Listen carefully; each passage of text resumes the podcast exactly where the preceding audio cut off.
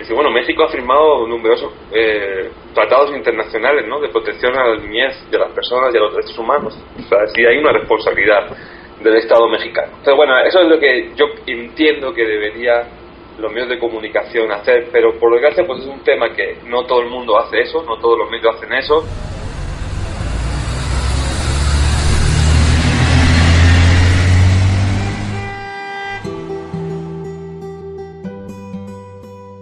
Según la OIM, la Organización Internacional para las Migraciones, durante el año 2023 han migrado más que 35 millones de personas a nivel global y yo soy uno de ellos. Viví en México trabajando con migrantes en la frontera con Guatemala y ahora estoy aquí en Barranquilla, Colombia. Me llamo Henrik Heiermann y soy un joven periodista alemán. Creo que de cierta forma todos somos migrantes y por eso este podcast lo realizo como una voz en contra de la xenofobia y para visibilizar las realidades de un migrante. En este podcast, Historias sin Fronteras entre Caracas y Tijuana, quiero contarles historias sobre migración, pero también quiero dejar que las personas protagonistas narren la situación migratoria aquí en esta costa caribeña. Además, entrevistaré a personas que trabajan en el día a día con y para los migrantes.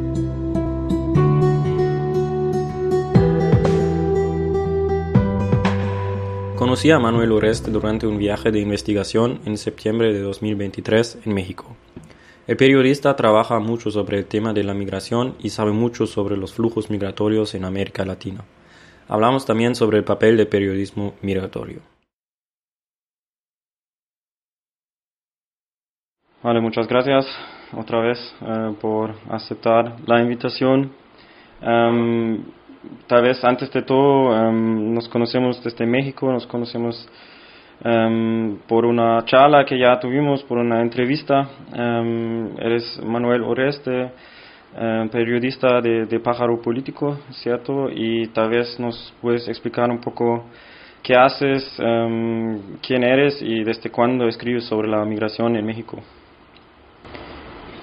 Ok, bueno, pues muchas gracias a ti por la invitación. Eh, como bien dijiste, pues soy periodista español, pero eh, afincado, radicando aquí en la Ciudad de México y en México desde hace ya pues más de 15 años. Eh, trabajo para un portal de noticias digital que se llama Animal Político, su Twitter es Pájaro Político, su Instagram también.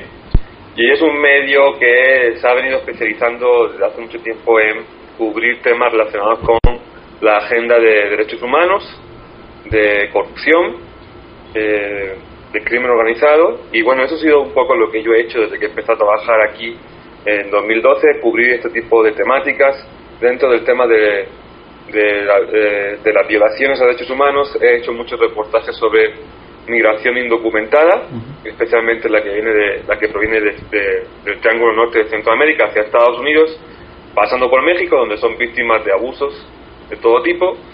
Eh, y bueno, pues eso lo llevo haciendo no solamente desde que trabajo en Animal Político, sino desde que llegué a México en 2008, que llegué al estado de Veracruz, uno de los estados donde, donde hay más tráfico de personas eh, migrantes, donde, hay más flujo de personas migrantes y también donde hay más agresiones a personas migrantes. Era así en 2008, en 2008 cuando llegué y sigue siendo así en 2024, que estamos ya prácticamente llegando ya a 2024.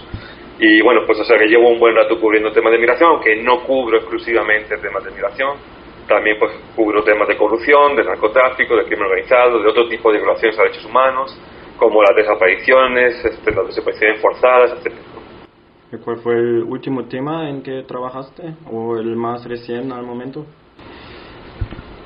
Bueno, eh, pues acabo de eh, publicar hace eh, poco tiempo una especial, una investigación especial que se llama México destruyendo el futuro, que es sobre cómo a pesar de la inversión multimillonaria del Estado mexicano en becas para jóvenes, para que los jóvenes pues, estudien o trabajen o aprendan un oficio y no estén en manos del crimen organizado, pues a pesar de esta inversión multimillonaria, lo que hemos visto es que continúan al alza los homicidios de jóvenes y también las detenciones por, de jóvenes hasta 29 años eh, vinculados con el crimen organizado. Y además de eso, pues hicimos entrevistas en terreno, fuimos a Ciudad Juárez, uno de los municipios más violentos de México y del mundo, donde este, pues hay continúa, a pesar de estas becas millonarias, continúa el reclutamiento de niños, niñas, adolescentes y de jóvenes por parte del crimen organizado para cometer delitos. Esa fue eh, una de mis últimas investigaciones y un poquito antes, a finales del año pasado, publicamos otra investigación amplia que se llama Niñez Migrante, Promesas de Papel, que ha ganado varios premios eh, y que básicamente versa sobre cómo, a pesar de que el Estado mexicano tiene leyes eh, muy importantes, muy vanguardistas que protegen o deberían proteger a la niñez migrante indocumentada, pues lo que vemos es que esa, esa protección solamente se da en el papel, eh, puesto que en la realidad no existe. México sigue deteniendo y deportando a niños, niñas y adolescentes en masa a sus países de origen. Y fuimos precisamente a esos países de origen, fuimos a Honduras, por ejemplo, a las colonias más violentas que están totalmente dominadas y sitiadas por por las pandillas, por las maras, y vimos cómo esos niños que eh, debieron ser protegidos en México con esta nueva ley que entró en vigor a partir del 2021, lo que vemos que son niños que están, ah, pues, fueron devueltos a estas pandillas donde, pues, eh, muchos los matan, los agreden o los reclutan a la fuerza. Oh, impresionante. ¿Cómo, cómo va como esos, esos trabajos cuando van a esos, a esos países? Me imagino que Aquí pasa mucho lo mismo, como que hay las leyes que protegen a las personas, pero me imagino que el papel del, periodismo en sí, en, de investigación que lo haces, em, es bastante importante, ¿no? ¿Cómo, ¿Cómo trabajan ahí y qué papel tienen entonces los medios para los migrantes, digamos? Mira, el tema de la migración es un tema complicado, eh, porque, como bien sabes, no solamente en México, yo diría que en el mundo entero es algo global, hay una cuestión mucho de, de racismo y de xenofobia, ¿no? Eh, hay muchas políticas o políticos que abiertamente hablan de expulsar migrantes, que lo, que lo incluyen como una promesa de campaña, ¿no? En Estados Unidos, por ejemplo, Donald Trump fue una de sus grandes promesas de campaña, de vamos a expulsar a los migrantes, vamos a construir un muro, vamos a hacer esto y lo otro, ¿no? Y en México, pues no es menos, también ha premiado mucho este mensaje xenófobo, ¿no? De nos invaden, eh, vienen, son pandilleros, son gente mala, etcétera. No, eso aquí también pasa, sí. Sí, y, bueno, y, el papel de la prensa debería de ser un poco, si bien no eh, tampoco santificar, por así decirlo, o blanquear la migración, pues este tampoco debería ser nuestro papel el contrario, ¿no? Es decir, vienen a, violar mujeres, son pandilleros, son hacerle, digamos, el caldo gordo a, a estas autoridades o a, estas, o a estos políticos que no desean la migración. Debería ser un papel de explicar el contexto de por qué estas mm. personas están saliendo de sus países, qué es lo que enfrentan en el camino estas personas, ¿no? ¿Qué es lo que debemos exigir, ¿no? ¿Qué es lo que debemos exigir también al Estado mexicano? Hay gente que dice, bueno, es que ¿por qué la culpa es de Honduras, ¿no? Que los trata mal y por eso migran. Y, a México, ¿por qué tendrán que criticarlo? Dice, bueno, México ha firmado numerosos eh, tratados internacionales, ¿no? De protección a la niñez de las personas y a los derechos humanos. O sea, sí hay una responsabilidad del Estado mexicano. Entonces, bueno, eso es lo que yo entiendo que debería los medios de comunicación hacer, pero por desgracia pues es un tema que no todo el mundo hace eso, no todos los medios hacen eso, es un, es un tema que también realmente es algo cuando hay algo realmente catastrófico, eh, tampoco es un tema que esté muy, muy presente de los medios de comunicación, ¿no? Mm. Este, eh, es cierto que en México hay tantos, tal cantidad de problemas y tan graves que es difícil, ¿no? Que, que este tema abarque este, por las portadas, ¿no? Pero pero sí, siento que, que si bien sí es un tema que tampoco te voy a decir que está olvidado por los medios, es un tema que, que debería estar más presente en la sí, Sí, lo veo igual, lo veo igual.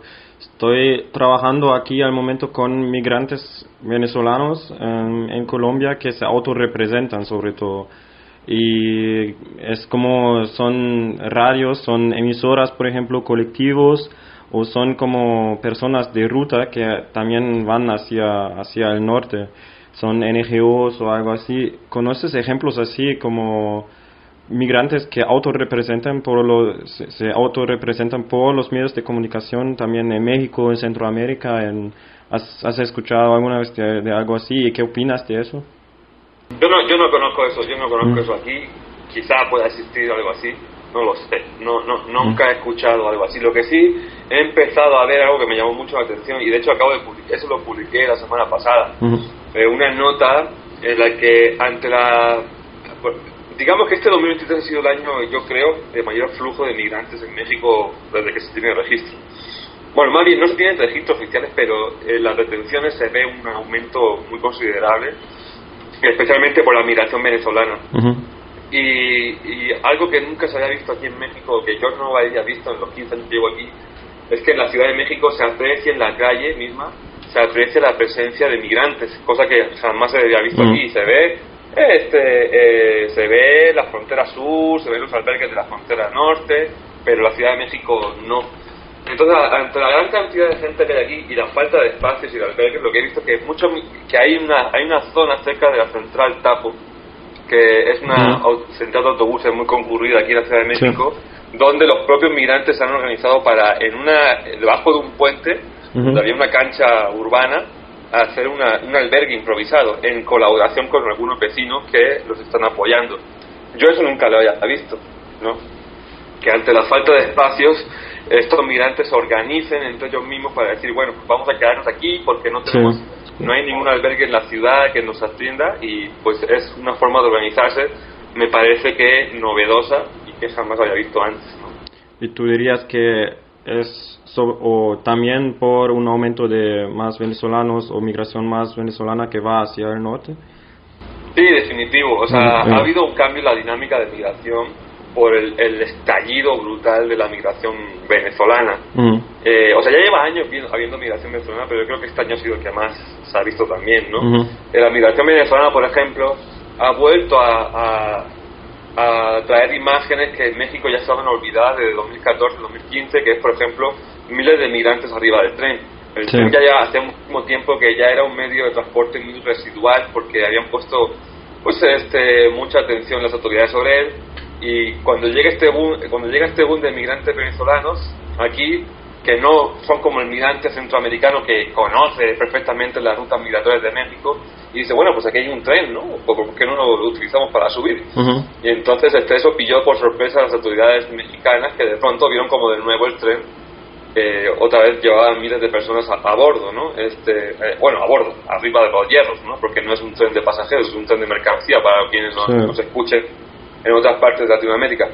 Y, este, y también la migración venezolana es la que está eh, viniendo sobre todo a esta parte de la Ciudad de México, porque aquí también les dijeron que eh, si tienen un preregistro de la aplicación CBB One este, con Estados Unidos, pueden tomar un autobús eh, e ir a la frontera norte de una manera más segura. Ah, Entonces, eso también mucha gente lo está utilizando para venir aquí, ¿no? Este, y por eso es que se están viendo una gran cantidad de migrantes en las calles de la Ciudad de México, especialmente migración venezolana.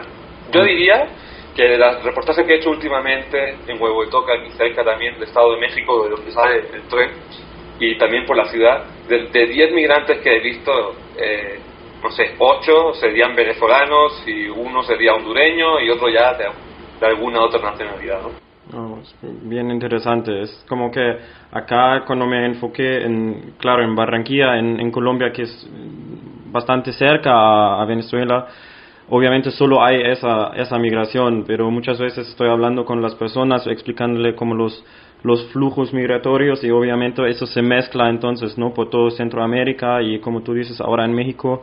Em, ¿Qué más dirías como que serían como diferencias entre, digamos, los migrantes centroamericanos o los venezolanos? Eh, yo he pensado, por ejemplo, cuando lo dices ahora de las, de las informaciones que la gente tiene, ¿no? Eso es, eh, a mí el último año cuando he estado en, en, México también lo noté, por ejemplo.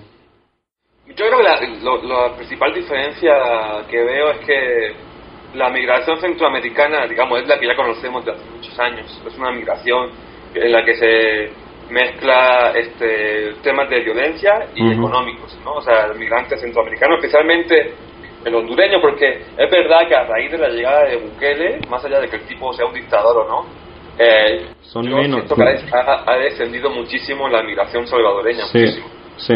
Eh, ahora ya es migración hondureña y guatemalteca, ¿no? Y digamos siguen siendo migraciones del tipo salgo huyendo de la mara y también la cuestión económica, ¿no? No hay condiciones económicas para, para salir adelante.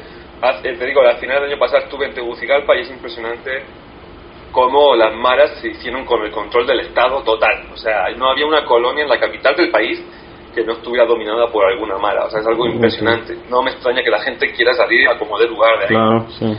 Y la migración venezolana es una migración puramente económica política. O sea, es una migración que todos con los que hablas te dicen que huyen por el régimen de Nicolás Maduro, que es una dictadura, que la crisis económica es brutal, ¿no? La, la, inflación, o sea, no, el dinero en Venezuela pues no, no, no sirve prácticamente y ha habido también creo que ha estado propiciado porque Estados Unidos ha mandado algunos mensajes como de vamos a dar visas a 20.000 personas que vengan de Venezuela y así ya sabes y eso se corre mucho la voz entre, entre también entre los grupos de, de tráfico de personas aprovechan también todo ese tipo de coyunturas para decir ah Estados Unidos está abriendo la puerta vas ahí a, la frontera te entregas y listo no y lo que sucede es que eh, pues por eso también cuando estuve en Ciudad Juárez a principios de este año también era una gran cantidad de migrantes venezolanos yendo literal a entregarse con las autoridades de Estados Unidos pensando que pues, les iban a dar refugio inmediato y eso tampoco es así, ¿no?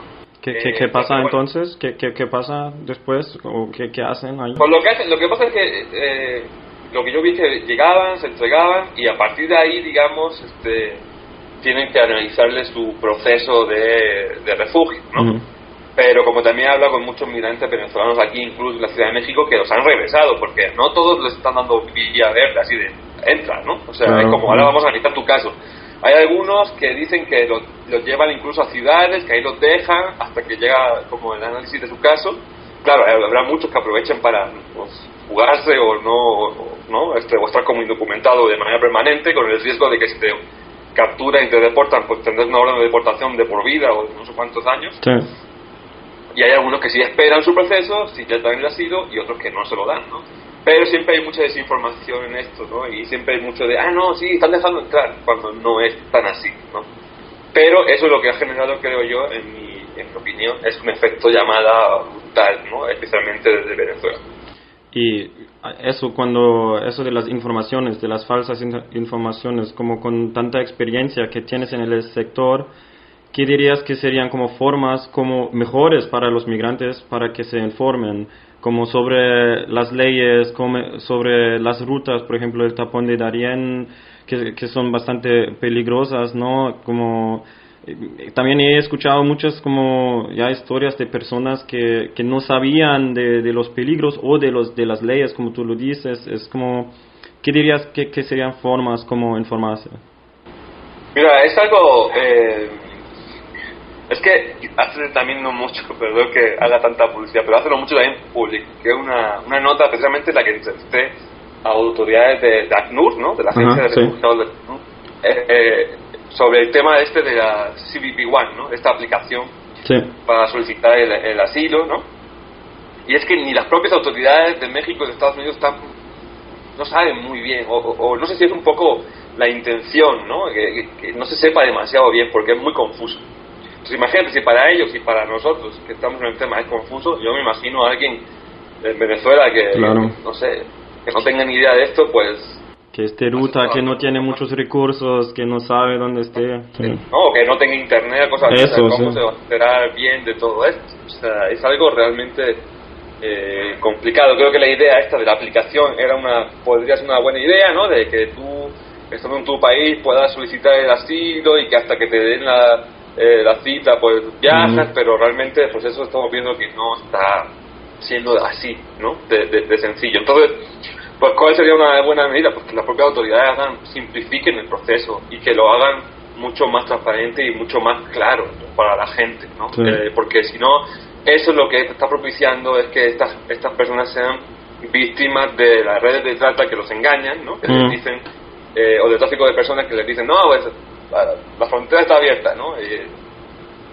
dame 7 mil dólares y, no hay problema, ¿no? Y, luego, claro, ven que la realidad no es así, ¿no? Entonces creo que para combatir ese problema eh, las propias autoridades tienen que ser mucho más claras para que también los periodistas, los medios podamos difundir con mayor claridad y mayor precisión y sin, y sin este, desinformación a estas personas que pues, están con esta necesidad, ¿no? Y como lo dices, cuando hablas ahora, yo pienso como que también se necesita como clarificar o, o, trabajar más entre los países y como que cruzan tantas fronteras que es como cada país tiene otras leyes, es como un poco que se necesita más soluciones latinoamericanas. Sí, porque por ejemplo esta aplicación es un es que es muy complicado, hablas con mm. uno te dice una cosa, hablas con otro te dice otra, hay unos que dicen que que la solicitud lo tienes que hacer antes de entrar a México, este, que, hay varios puntos a lo largo de Latinoamérica, pero es, es, muy confuso. Toda la gente opta por la eh, migración tradicional, de mira, yo me voy como de lugar y ya veré cómo le hago ahí. ¿no? Entonces, mm. no, no, no tiene tanta repercusión, creo. Sí.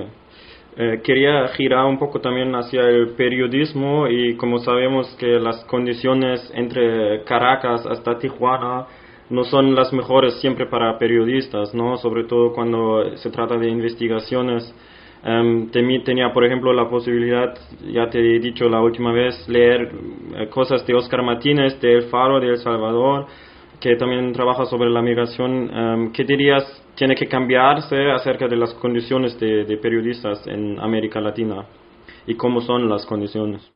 Es difícil responder a eso porque es como este no me atrevo yo a hablar en nombre del periodismo ¿no? okay, okay, sí. tampoco sé muy bien cómo son las, sinceramente te lo digo no sé muy bien cómo es la condición del periodismo en El Salvador por ejemplo sí. bueno entiendo que eso es difícil es obviamente en El Salvador cuando hay un dictador no este, Oye, en Honduras, pues sí, un tanto de lo mismo, ¿no? Eh, entonces no, no, sabría responder muy bien a esa pregunta, con toda sinceridad te lo digo, y tampoco me abogaría yo como ese papel de, uy, hay que hacer esto para, para hacer bien el periodismo. Pues cada quien me imagino que intenta hacer el periodismo de la mejor forma posible, ¿no? Este, es lo que me gustaría pensar, ¿no? Mm. Evidentemente sé que, que ahí siempre, detrás del periodismo siempre hay intereses, siempre hay dinero, siempre hay política y no siempre es un periodismo tan limpio como desearíamos, ¿no? Pero entiendo que, que todos queremos darle, darle voz, pues mi, mi objetivo por lo menos, o el de animal político es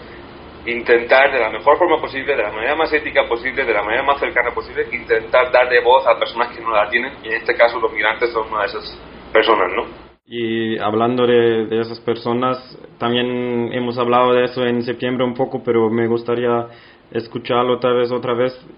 ¿Crees que los medios de comunicación narran correctamente las, las realidades migratorias y, si no, ¿por qué no?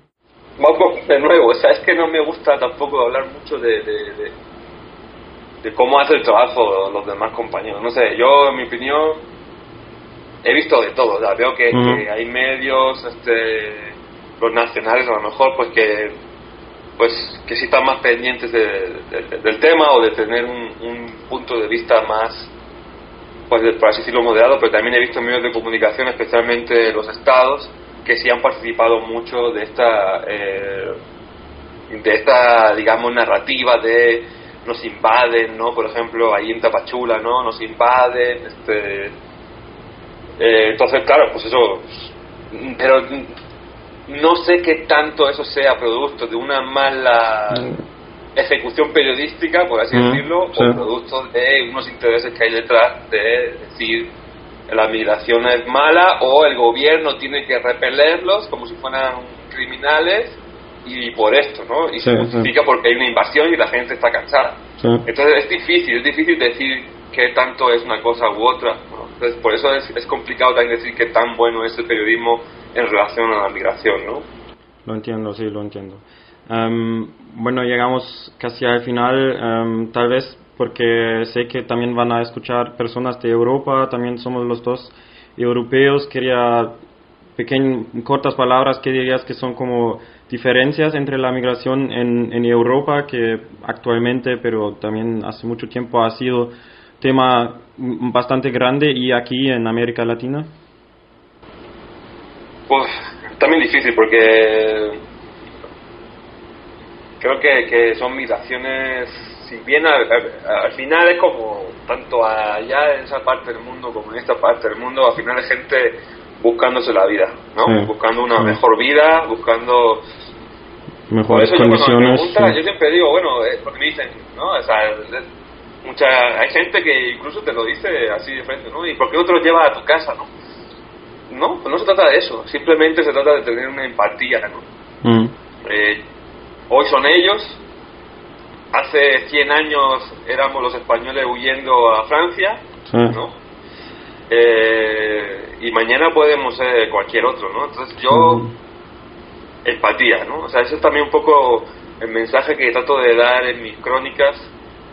Insisto, no santificando la migración y que todos son ángeles caídos del cielo. Obviamente sé que entre los migrantes ahí puede haber cualquier tipo de persona, incluso también, pues sí, puede haber pandilleros, o puede haber Sí.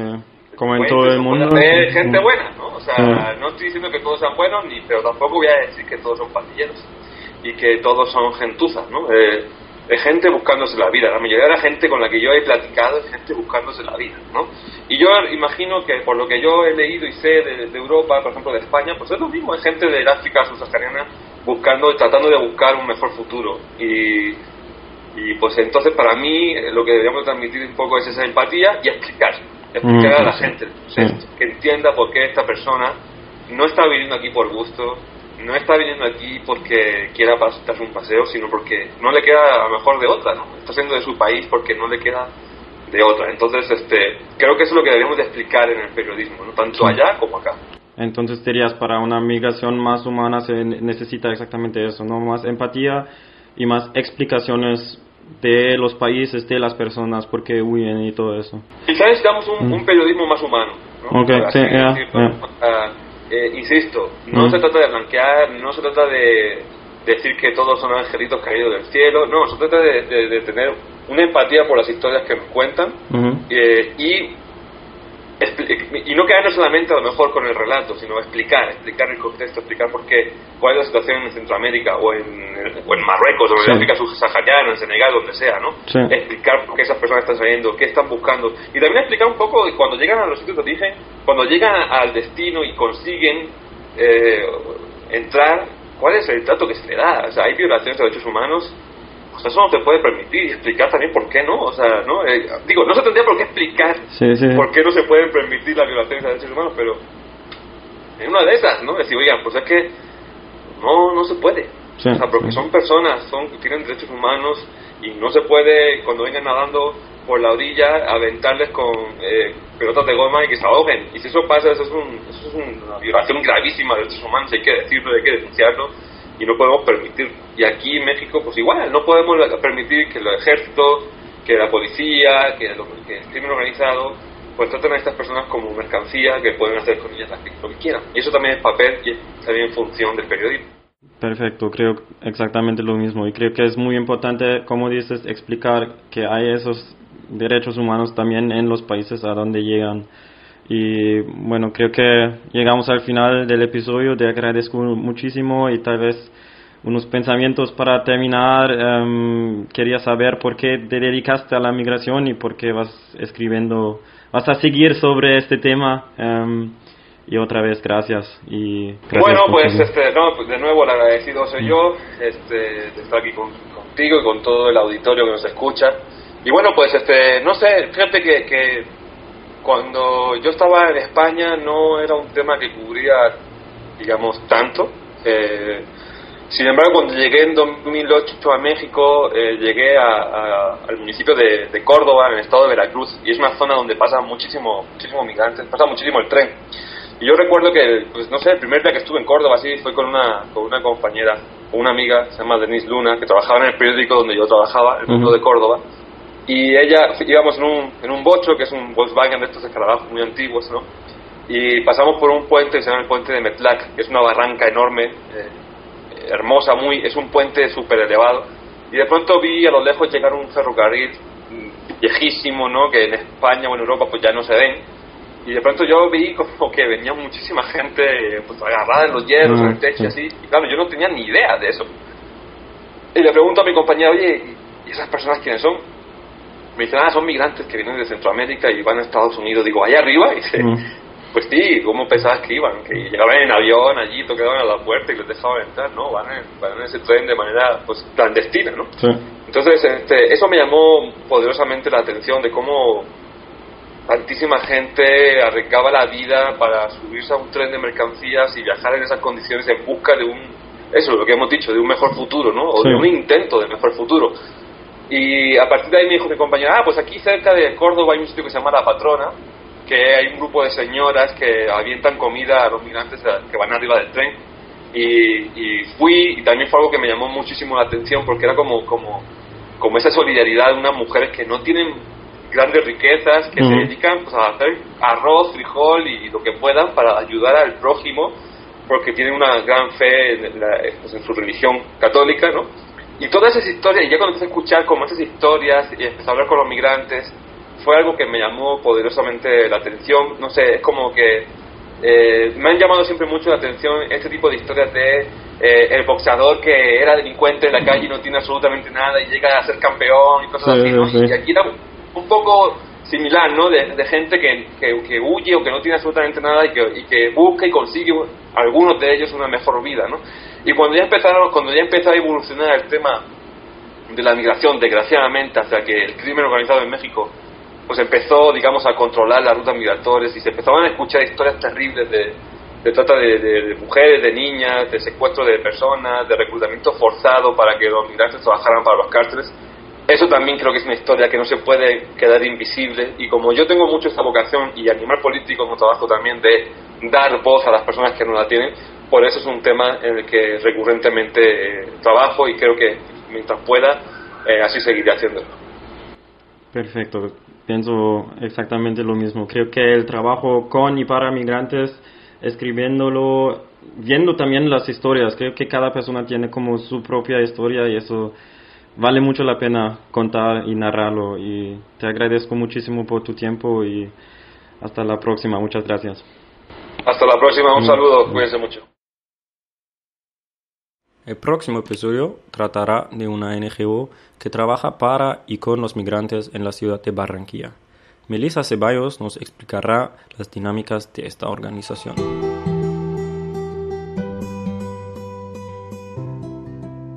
Eso fue Historias sin Fronteras, entre Caracas y Tijuana, una producción mía con el apoyo de Vocaribe Radio, la Deutsche Welle Academy y el programa alemán Kulturrat.